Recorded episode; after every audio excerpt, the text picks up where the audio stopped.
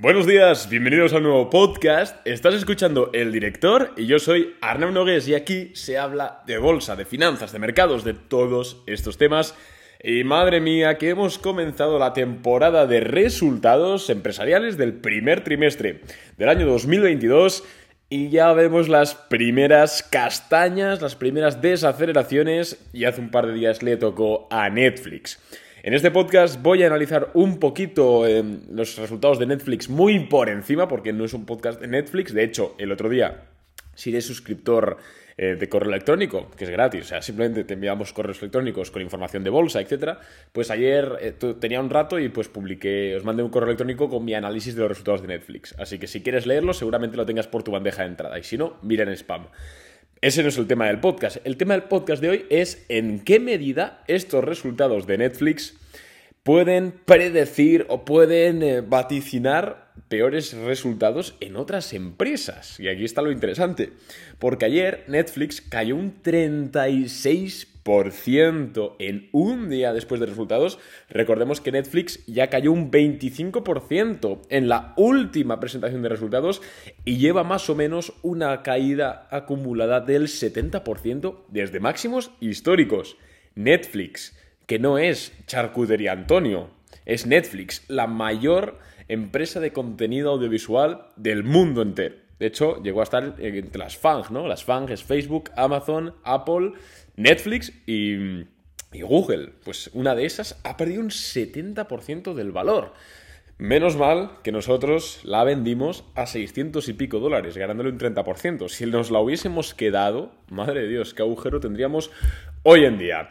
Así que bueno, de esto vamos a hablar en el podcast, espero que os mole. Me podéis seguir en Instagram, arroba arnau barra donde comento cosas bastante interesantes. Creo yo que además últimamente estamos aportando más valor si cae por ahí, así que sígueme si no lo haces. Link en la cajita de más información del podcast y vamos ya con el episodio.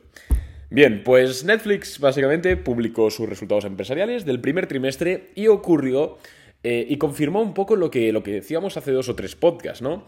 Eh, hace dos o tres episodios grabé uno mientras estaba de vacaciones en la playa que se llama algo así como ¿qué sectores son los más perjudicados en, cuando hay inflación? O algo así se llamaba el podcast. Podéis buscarlo y escucharlo.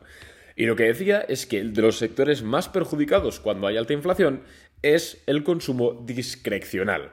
El consumo discrecional no es otra cosa que aquellas empresas que se dedican a eh, venden productos y servicios que son prescindibles, que son eh, pues que no son de necesidad. Por ejemplo, una empresa que se dedique a vender ropa es prescindible. Es decir, cuando hay crisis, cuando la inflación sube, la gente percibe que tiene menos dinero porque sube la gasolina, sube el alquiler, sube la comida. Entonces la gente dice, coño, pues igual este mes no voy a gastar en sudaderas o en zapatos, porque es algo al final que puedo prescindir a nivel de moda. Y otro ejemplo de consumo prescindible, o consumo discrecional, tecnológico en este caso, es Netflix. ¿Qué es lo primero? Haz tú el ejercicio. ¿Qué es lo primero que te quitarías si de repente no llegas a fin de mes? Coño, pues una de las primeras cosas que te quitarías seguramente sea Netflix. Hostia, estás pagando 12 euros al mes por algo que, oye, pues si te lo quitas unos meses no pasa nada.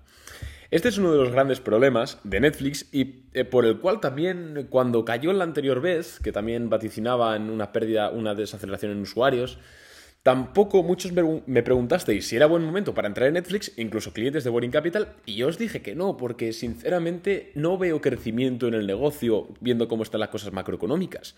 Y de hecho, dicho y hecho, quiero decir, en esta presentación de resultados, Netflix ha pasado de decir que ganarán aproximadamente, proyectando un crecimiento de 2 millones y pico de usuarios, a decir que los van a perder 2 millones de usuarios, ¿vale? Así que crecimiento ralentizado, más sumado esto a que ya está cotizando a múltiplos quizás un poco bastante exagerados, y igual al desastre absoluto, ¿vale? Entonces, esa es la parte de Netflix, tampoco voy a profundizar más, si queréis más información, leed el correo electrónico, que además lo he hecho muy, muy ameno, muy sencillito. Em, lo importante aquí es, Arnau, ¿en qué medida los resultados de Netflix nos están vaticinando los resultados de otras empresas? Porque ayer, sí, sí, Netflix cayó un 36%, pero es que Facebook cayó un 8%. Facebook muchas empresas. De hecho, ayer tuvimos un día absolutamente rojo en las tecnológicas, principalmente por esto, porque muchas descontaban, decían, hostia, si Netflix ha caído tanto, imagínate la desaceleración de no sé qué empresa, ¿sabes? Entonces, muchas empresas tecnológicas ayer estaban destrozadas. Por ejemplo, Facebook cayó un 7,7%.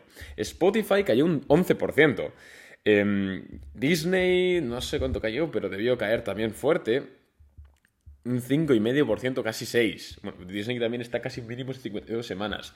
Como veis, eh, lo importante no es Netflix en sí, porque de hecho, bueno, ya llevamos mucho tiempo sin decir que no hay que estar en Netflix, sino en qué medida los resultados nos están hablando sobre otras empresas.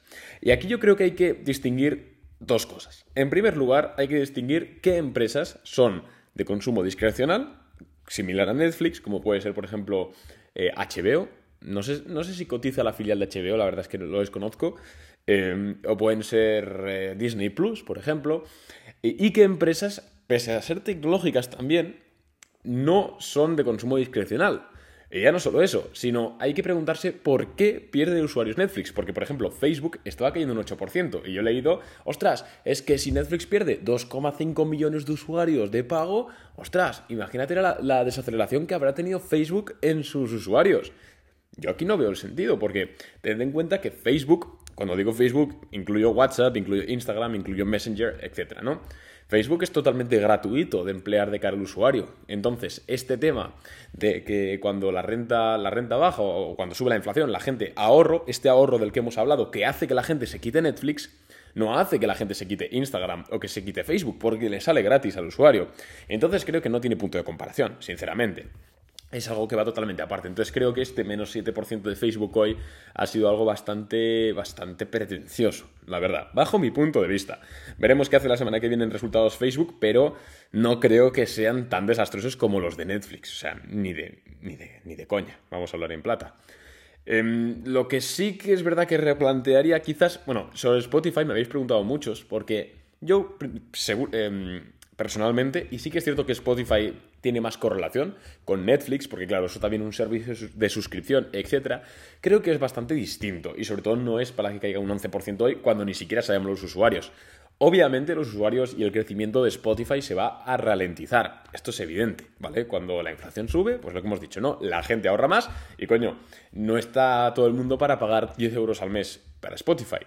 Pero tenemos que tener en cuenta que Spotify tiene otras formas de generar, de generar caja. En primer lugar está la monetización de los podcasts, que en Estados Unidos ya está generando bastantes millones de dólares. De hecho, si os acordáis, hace como 7 meses, 8 meses, Spotify pegó un petardazo después de earnings para arriba Principalmente por esto, ¿no? Porque el, dato de, monetización eh, de los podcasts, aunque tuviesen premium, pero era independiente de los usuarios que pagaban de los, que de los gratuitos, se estaba disparando. Entonces, de hecho, esa es una de las razones por las cuales yo tengo Spotify. Porque creo que en 3, 4, 5 años los podcasts van a ser uno de los formatos más consumidos del mundo y Spotify va a ser el líder en tenerlos y también en monetizarlos. Ya, lo está, ya está comenzando a hacerlo y por eso mantengo mi posición ahí, a largo plazo. Eso sí, em, como hemos dicho, ¿no? Al final Spotify tiene otras formas de generar ingresos que Netflix, que es pues también tiene una versión gratuita, ¿vale? Al final, si tú quieres escuchar música, pero no quieres gastarte el dinero, puedes siempre escuchar publicidad, que quieras que no, es un ingreso para la compañía. De hecho, Netflix dijo en la, carta de resultados que estaban planteando hacer esto hacer una versión gratuita o de precio más reducido a cambio de poner anuncios. Spotify ya lo tiene. Entonces creo que si bien es cierto que hay una obvia correlación porque es un servicio de streaming, creo que no es lo mismo. Habrá que ver los resultados, pero vamos, yo Spotify la tengo, me encanta como podcaster y como persona que ha estado en las oficinas de Spotify España y joder, son unos tíos de 10, tenéis que ver el equipo que tiene Spotify detrás, lo fuerte que le están dando los podcasts y yo, hablando desde mi propia experiencia, que tengo un podcast desde hace muchos años ya, estoy viendo unos crecimientos increíbles y no es solo porque lo haga bien, ¿vale? obviamente, eh, entre comillas, sino que es porque hay una adopción increíble en los podcasts. Entonces, eso, la verdad es que tampoco tengo mucho, más que comentar y simplemente enseñar también la otra cara de la misma moneda, que es los resultados de Procter Gamble. Procter Gamble es una empresa de consumo básico, para que nos entendamos. Si no conocéis la, matriz, seguramente conoceréis alguna de sus marcas secundarias, por ejemplo, Dodot, Evax, H&S, Gillette, Eh, ¿Cuáles más tiene? Ahora no se me ocurre ninguna más. Bueno, que es un empresón, ¿vale? Dover creo que también es suya, no lo sé. Bueno, que tiene un montón de productos, digamos, básicos, ¿no? De que vas al supermercado y pues, eso, ¿no? Pues compresas, pues eh, espuma para afeitar, cuchillas, cosas así. ¿Qué ocurre? Que estos productos no son discrecionales, sino que la gente los tiene que comprar sí o sí, es consumo básico. ¿Qué ocurre? Que estas empresas son capaces de repercutir la inflación prácticamente de forma íntegra sobre el consumidor sin ver afectada su demanda. Por eso, Procter Gamble está casi en máximos históricos, mientras que Netflix, por poneros un ejemplo de consumo discrecional, está en mínimos de 52 semanas. Al final hay que plantear todo también viendo un poco cómo funcionan las, las ofertas y las demandas del producto que se vende, no de la cotización.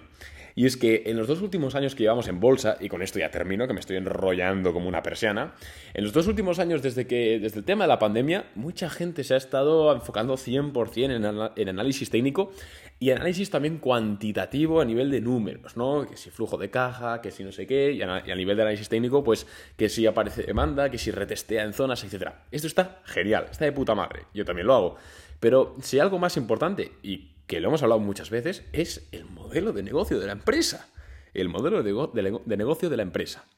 Al final, por mucha demanda que pueda aparecer en zonas de soporte en no sé qué empresa, si el modelo de negocio se ve perjudicado por la coyuntura macroeconómica actual, se va a ir al carajo. Punto. Creo que es algo que poca gente hace a nivel de análisis, sobre todo cuando vas a largo plazo, y es algo para mí súper básico. Pero vamos, son opiniones, cada uno tiene una, eso es como los culos, todo el mundo tiene uno. Y nada más por mi parte, espero que os haya gustado el podcast, que os haya también podido dar alguna idea también a nivel de si es lo mismo o si no es lo mismo, y si no, que al menos te hayas entretenido durante estos casi 12 minutos. Un abrazo, soy Arnau y nos vemos mañana con un nuevo podcast. Chao.